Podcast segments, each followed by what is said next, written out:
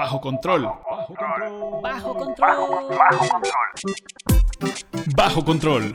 El podcast de los videojuegos hecho por amantes de los videojuegos. Bienvenidos gente, este es un nuevo podcast llamado Bajo Control en el cual estaremos hablando de videojuegos. Hoy me acompañan varios amigos que estarán con nosotros a través de los diferentes episodios, directamente desde las lejanías cercanas a Mordor, Oscardito. Oscar, saluda a todos por favor. Hola chicos, ¿qué tal? ¿Cómo han estado? También tenemos aquí en el otro extremo de los valles prácticamente a don Quique Jaudini. Gracias por venir a esta reunión virtual. A la orden, Rulito, ya sabes. ¿Qué onda, qué onda? Y tenemos también a el Gabo. ¿Qué onda? Muy buenas noches. Estamos aquí listos para empezar una gran charla y espero que mis compañeros me lleguen a mis talones. Ya, el niño rata del grupo. Dale, Ah, ¿Qué pasó? déjalo, ¿Cómo- venga. ¿Qué pasó, amigo? ¿Cómo está ya, decir niño rata a mí? Niño ratota, pues. Y pues bueno, el tema del día de hoy en el podcast va a ser los juegos basados en películas de Disney. Vamos a recordar desde los juegos más antiguos, los juegos clásicos. ¿Qué es lo primero que recuerdan ustedes? ¿Quién es el primero que quiere hablar? Pues el, a ver, el estudioso, el, el erudito, a ver, dile. A ver, don Gabo, ¿usted qué investigó acerca de esto? Bueno, aquí primero lo que tenemos que dejar claro que Disney es una gran compañía que hace buenas películas con otras compañías, pero hablando de videojuegos, yo siento que deja mucho que desear. Por ejemplo, Tarzán o Aladdin. Aladdin para mí era un juegazo y era de Capcom. De Disney no. Exacto. Muy buena observación. Y de hecho, Aladdin, que Ok. Eh, era prácticamente el mismo juego para Sega y para Nintendo, pero había un par de diferencias y es que en el de Sega había hasta cierto punto un poco de más violencia porque ibas armado y Nintendo se negó a incluir Ah. este, armas en, Claro, en su claro. videojuego. Y en ese sentido yo prefería un poco el- la versión de Sega, ¿eh? Es que era muy útil, Sí, te ayudaba claro. bastante. Y aparte esa, esa onda de que Nintendo pues, cuida esa parte, de evitar enemigos o lanzarle manzanas, era como muy tradicional, muy apegado a sus juegos, lo que es Nintendo. Lo que hicieron con el Sega fue ponerle otras mecánicas de juego y diferentes, y eran más atractivas, pero pues al final de cuentas los dos juegos fueron muy buenos. Así, los dos juegos marcaron infancias, ¿no? Y me parece que como plataformas incluso era también bastante bueno para la época. Un plataformas 2D, que prácticamente era de scroll de pantalla, horizontal y tenía buenos escenarios. ¿Ustedes qué más recuerdan, Oscardito y, y Gabo? Bueno, yo tengo dato curioso. ¿Sí saben quién fue parte del diseño de Aladdin para el videojuego? No voy a poder pronunciarlo porque la verdad sí es pero ya nada más vi que es el el- creador de Resident Evil, ya. Ah, güey. Pues Cuando, sí, o cuando se sea, trate de Resident pero- Evil, no llamen a Gabo porque no sabe pronunciar al creador ni tampoco sabe pronunciar a la protagonista de las películas live action. Ah, está ¿cómo, cómo se llama? Yo ni recuerdo, pero estamos hablando de Disney, por favor. ¿Y tú, Oscar, cuál recuerdas? Pero el que yo jugué, jugué fue el de este tipo eh, Mario Kart, pero versión Toy Story. También eso es lo que hacía mucho este Disney, ¿eh? Ajá, Eh, replicaba Sí, así es, replicar diferentes juegos con, con sus personajes. Y bueno, dos de los juegos más replicados en la historia han sido Super Mario 64 y Mario Kart. Entonces es, es bastante posible que sí. Porque mira, de hecho los primeros juegos de, de Disney que yo recuerdo, por ejemplo, Chip y Dale, Al Rescate, este, ¡Claro! DuckTales, o sea, eran 100% hechos por Disney y eran muy buenos juegos de plataforma. Ya creciendo más, como que delegó más esta responsabilidad de hacer los, los juegos, o ya ellos ya se quedaron sin ideas. Momento, estás hablando del chip Dell que era para la NES, ¿no? El Sí, Switch. o sea, Para la Super Ese NES, fue ¿no? creado por Capcom. Sí, ese fue creado por Capcom. Es, sí. es a lo que voy. O sea, la mayoría de los juegos que recordamos que creemos que son de Disney no son Ajá. de Disney, son de otras compañías y la mayoría son de ¿Tienen Capcom. entonces? Es más, el problema de Disney que tuvo, bueno, en lo personal siento, es el mismo problema que tiene con sus películas, las que salen para televisión. Pero Ya no le echa las ganas tal cual, porque casi la mayoría de los juegos, no todos, pero salían uno o dos años después de que salía su estreno de película. Sí, O sí, sea, en, ese- ahí en esa época sí. De, de NES, de Super NES. Sí, eh, o sea, regresamos fácil. al ejemplo del primero de Aladdin, o sea, el estreno Sí. fue en el 92 creo, y al 93 ya teníamos el juego. Y que ahora, por cierto, quien quiera jugar o probar el de Aladino, está en un pack junto con el del Rey León para, Rey León para la Ay, Switch. remasterizado para la Nintendo Switch, que no le gusta a Gabito. Bueno, tiene, Eh. tiene un filtro HD nada más, es lo único que tiene, no, no cambiaron casi no. nada. Pero, No. pero está bien, digo. eh, para la colección y además tenerlo en físico. eh, Sí, y para el coleccionismo más que todo. Eso te iba a Porque decir. se, porque se vuelve una rareza, porque no todos lo van a comprar, no porque hayan lanzado un gran tiraje, en fin. Así es. Y bueno, más adelante todavía en, en esta cronología de Disney, ¿qué onda con, con el juego de Hércules, no? Ese estaba, también estaba Ah, chido. bueno. Ese a mí me parece de Lo los que- mejores. Bueno, es de los que mejor recuerdos tengo. Ese, el de Pinocho también. Como que entre que me daba miedo Pinocho y me, y me daba medio cringe, este, no me animaba mucho a jugarlo, pero sí, algunos niveles sí estaban chidos. No, pues mira, deja, déjame decirte que ahorita estoy hojeando una la revista en Club Nintendo viejísima y todavía lo, todavía entraba no. Pinocho de entre los desde el ranking 10 de los Uy. juegos más grandes o más vendidos. Sí, pues este est- estaban bien posicionados hasta eso los, los juegos de Disney, ¿eh? No era como que, oh, vamos a sacar un juego ahí X para cumplir y para vender y ya está. Sino que de verdad le echaban ganas antes. Aunque no fueran desarrollados directamente por ellos o lo que sea, eh, se buscaba sacar un buen producto y hubo una, una seguidilla ahí en donde se lanzaron juegos bastante interesantes. Eh, como decía Oscar, el de Tarzán, ¿no? El de Tarzán me parece de los más míticos de, de los juegos de Disney también. Sí, que tenías que ir consiguiendo de las letritas. Ándale, en, to- en todos los niveles tenías que conseguir. Ese era como sacado de Donkey Kong, ¿no? Que también tienes que conseguir este, las letras. Sí. Pero sí, estaba chido. Era también en plataformas, ¿no? ¿Cómo- ¿Qué, qué niveles recuerdas, Oscar? De la PlayStation. Mmm, changos, ¿no? Francamente no, no, no se me vino ahorita uno a la mente, pero sí, mucho eso de este, de ir recogiendo las letras, es lo que más tengo ahorita en recuerdo. Y después vinieron la, la gran revolución que fue Toy Story. Porque Pixar fue una revolución tanto en, tanto en el cine como en los juegos, ¿no? Pixar sí cambió por completo y ahí es donde Gabito ya nos hablaba hace un rato en la previa del el videojuego de Toy Story 1. A ver, Gabo, recuérdanos más o menos cómo iba ese, esa aventura. Claro que muchos de mis compañeros no la recuerdan. Les gusta más la segunda parte. El juego era muy sencillo. Así que estás en la habitación de Andy y recorrías su cuarto, la casa. Y eh, pues aparecían los personajes principales. Te ayudabas de otros juguetes para subir. Me acuerdo que tenías un helicóptero de control que era el que te permitía llegar a lugares más lejanos. Había también un nivel sobre una patineta, ¿no? Claro, sí. Lo curioso ese nivel es de los como- que más me acuerdo yo, porque era también muy difícil para mí. Bueno, en aquella época yo estaba también bastante chiquito, no sé. Tendría unos 3, 4 años, cuando mucho. Y ya jugando videojuegos, viciándome. como debe ser. Nos Sí, sí. enseñan muchas cosas. Aparte, de lo, como decía Rulo, aparte de lo curioso de esto es que es el de los primeros juegos donde las dos compañías deciden trabajar juntas, no solo en la película, sino también en la creación del videojuego. Pizza Animation estuvo muy metido en esto. Trajeron también un, un cambio gráfico bastante, bastante bueno. Sobre todo en la 2 es donde yo recuerdo que sí ya, ya se veía pues muy parecido a la película para mi gusto. No sé si yo estaba muy, muy niño y, y me engatusaba, pero sí estaba, estaba muy, este, muy avanzado los No, sí, gráficos supieron- respecto a... Supieron aprovechar no sé. ajá, la potencia de las consolas de aquella época. Sí, sí, sí. Porque bueno, hasta antes de eso, yo- mis recuerdos eran de haber jugado muchísimo al Aladdin y al Rey León y esto, ¿no? Pero con Toy Story 2, que yo me vicié muchísimo, muchísimo, sí recuerdo que, que era un cambio gráfico brutal. Y bueno, también empezabas en este, en, en el cuarto de Andy. De ahí luego te- podías subir al ático donde estaba un primer mini jefe. Tú manejabas a vos y, y ahí había un mini jefe eh, que tenías que enfrentar. Un, era una especie de robot que, que giraba como tornado, creo, que tenías que vencer. Después bajabas, eh, atravesabas la sala, había ahí varios minijuegos, tenías que encontrar a los borreguitos de la de la esta chica, ¿cómo se llamaba la- el personaje del Ah, ¿La la, novia de Woody. la novia de Woody? Ándale, sí. Sí, sí, sí. Este, tenías que encontrar a sus borreguitos mutantes en cualquier parte de, de los escenarios. Mm, tenías que encontrar varios coleccionables, hacer minijuegos, ir atravesando hasta que llegabas Ah, entonces sí a... me acordé de ese. Sí. que dices de la, ir encontrando a las ovejitas, me suena esa, esa parte. Atravesabas la cocina, llegabas a la cochera, la cochera de Andy, de la casa de Andy, y después pasabas a, a un vecino, a la- al vecino de atrás, me parece. El malvado. Pero No, no, no. No, no era, no, era, en- no era en la casa de- del vecino ¿Con el malvado, era en, en otro vecino. Ibas, tenías que subir hasta arriba de un árbol, creo.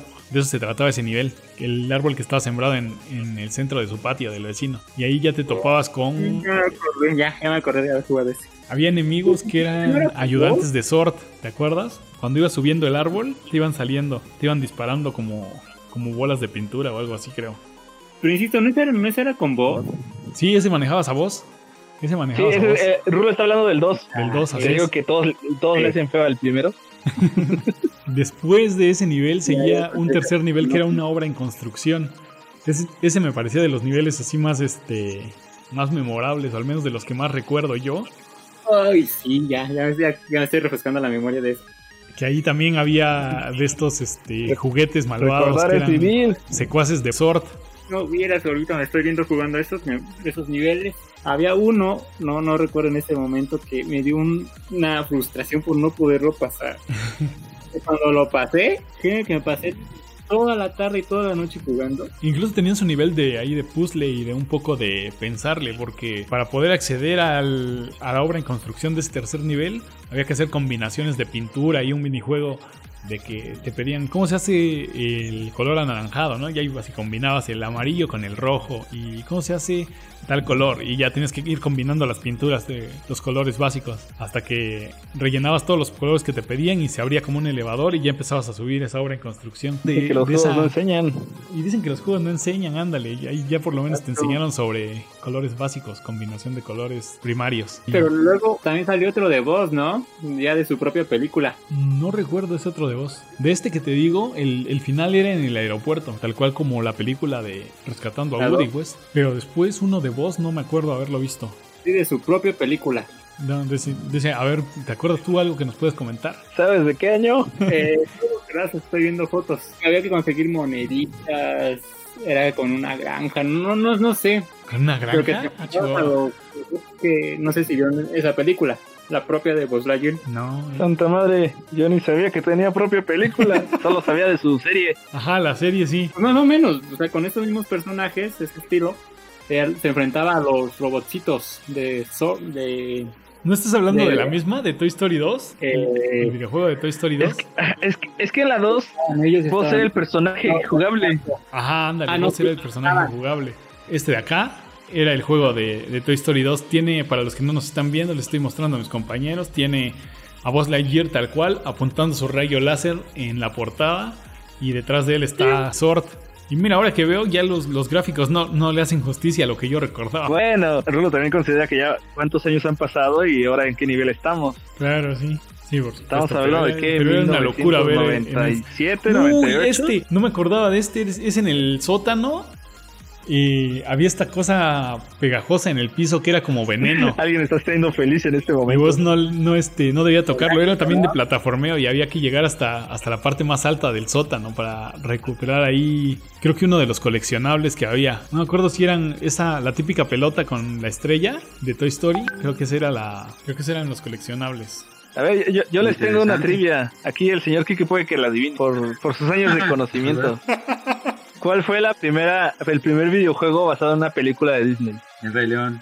No, Blancanieves. no. Ah, chihuahua, ¿cuál fue entonces?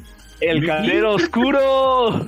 Ah, sí, la de Mickey. El la Caldero Oscuro fue la película y obviamente el videojuego se llamó El Caldero Oscuro en 1986. ¿No se caldero ¿Dónde chorreante? Creo que depende en qué idioma la viste para ver el doblaje, pero era el Caldero Oscuro, amigo. Es donde salen todos los tipos de magos en las historias de Disney, ¿no? Sí, por la Ujú. extinta compañía Sierra Online. Ese mismo año nos sale el fantástico videojuego de Winnie Pooh. Y, un, y dos años después, Oliver y compañía, por si no recuerdan esa fantástica película animada de Disney. ¿Jugaron las de bichos? ¿Qué cosa? Ah, claro. Uy, el juego de bichos para PS1 también, ¿no? Ah, bueno. Está ¿Cómo bueno. no? Sí, sí. Ese yo estaba comentando también ahí con otros amigos de- del grupo que yo tenía una demo de PlayStation 1 que traía una compilación de, de varios juegos, de varios demos. Y uy, cuántas Ajá. horas le eché a ese de bichos, ¿eh?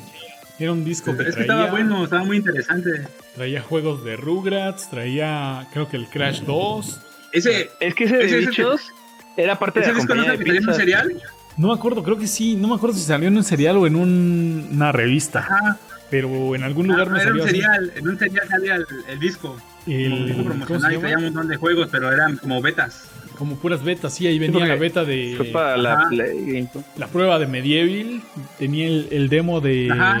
de Spiro, el dragón, ¿Saben Metal qué? Gear, El- no sé si de Metal Gear. ustedes de, de la demo, de la demo no era el de Bichos original. Ese de Bichos fue el primer videojuego por otra compañía. Hubo dos juegos, Dos juegos de bichos. sí, vale. en el 98, 99. El 99 ya salió completo, pues el que conocen ustedes, que, Ah, en- que ese juego iba a salir para juegos este, portátiles. No, no, fue desarrollado por Traveler's Tales y fue distribuido por Disney Interactive. Ajá, Entonces, Travel, ese es el que el videojuego completo. Ese es la compañía que lo controló. También son los que sacaron Mickey Manía, sacaron el Sonic en 3D, sacaron varios juegos. Yo lo único que sé es que ya no hay juego, ya no han sacado juegos de cada película que hacen, por lo menos.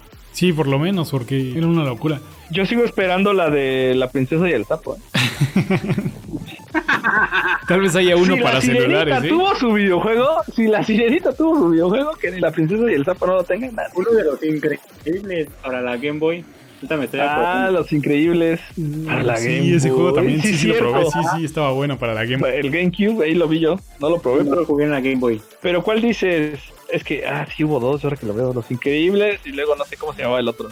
Ven que, que a veces hacían eso de que sacaban juegos para las películas, pero sacaban una versión en consola y luego sacaban otra en consolas portátiles. Pero a veces era como, como desarrollos completamente diferentes, o sea, no porteaban el juego Ajá, simplemente de una consola a otra, sino que hacían tres juegos diferentes, por ejemplo. Regresando otra vez a, a sus películas de videojuegos, ¿Películas de videojuegos o videojuegos Salvo- de películas? ¿O cómo? cómo? Perdón, que videojuegos que se basaban en una película de Disney. El juego de Lilo y Stitch. El juego de Lilo y Stitch. ¿Lo jugaron? Yo lo, yo lo bajé porque tenía aplicación para celular. Es que es lo que realmente te decía. Por ejemplo, Disney sigue sacando videojuegos. Obviamente está en su página de internet y toda esa onda, pero sigue sacando videojuegos basados en las películas, en las series. Ah, o sea, sí. ese rubro no lo ha dejado. Que ya no salen para las consolas o muy limitado, es diferente. Porque ya no les echan tantas ganas como antes, que es lo que decíamos, que hubo una época Exacto, dorada de sí. videojuegos de Disney que... Ahora, tampoco sabemos si las 90, nuevas generaciones piensan que hoy en día están sacando obras de arte de Disney que, que a lo mejor dicen que son pues tan No, memorables las nuevas como... generaciones no saben ni lo que quieren, lo critican todo, ni siquiera se sientan a analizar algo para debatir. Podría estar medianamente de acuerdo, pero eh, ¿qué onda con los niñitos de 3, 4 años que ahorita están jugando a no sé cuál es la última película de Disney que salió? La última que salió o que no pudo salir.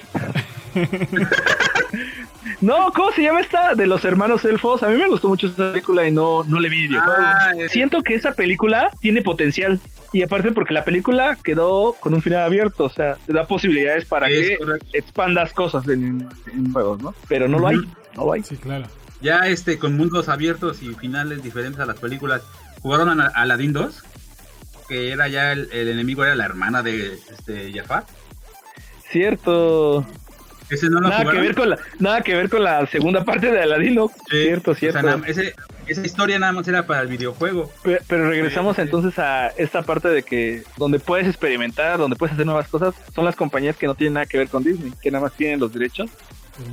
Y otra saga muy exitosa basada en películas de Disney y que no está directamente relacionada por o desarrollada por Disney es precisamente Kingdom Hearts que aborda diferentes Claro. mundos de Disney y se ha convertido en una de las sagas más importantes de los últimos tiempos. 15 juegos, señores, 15 juegos. O sea, Sí, eso Pedazo no- de saga, ¿no? Oye, ese pero juego. de la línea principal, que es la versión que sacaron la versión 3, que nadie le gustó y que están esperando Ah, una 4 claro. o algo así.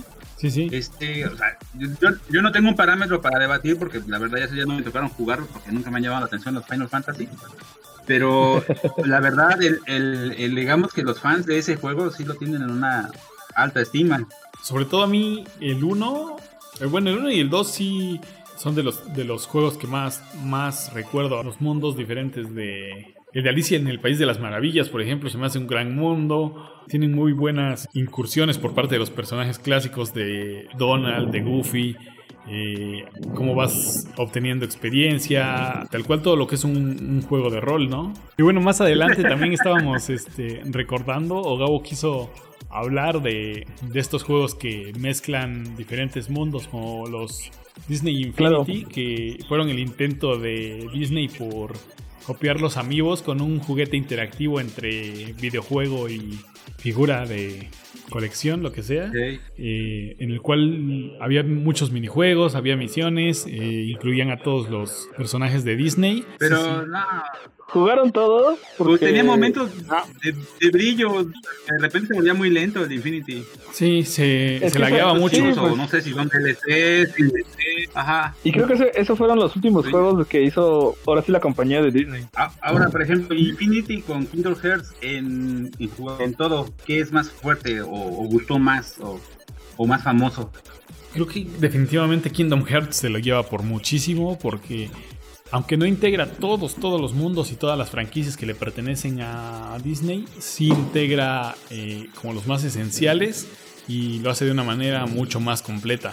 Porque no se mete en problemas de, de mezclar un mundo con el otro, sino que vas visitando los diferentes mundos de Disney.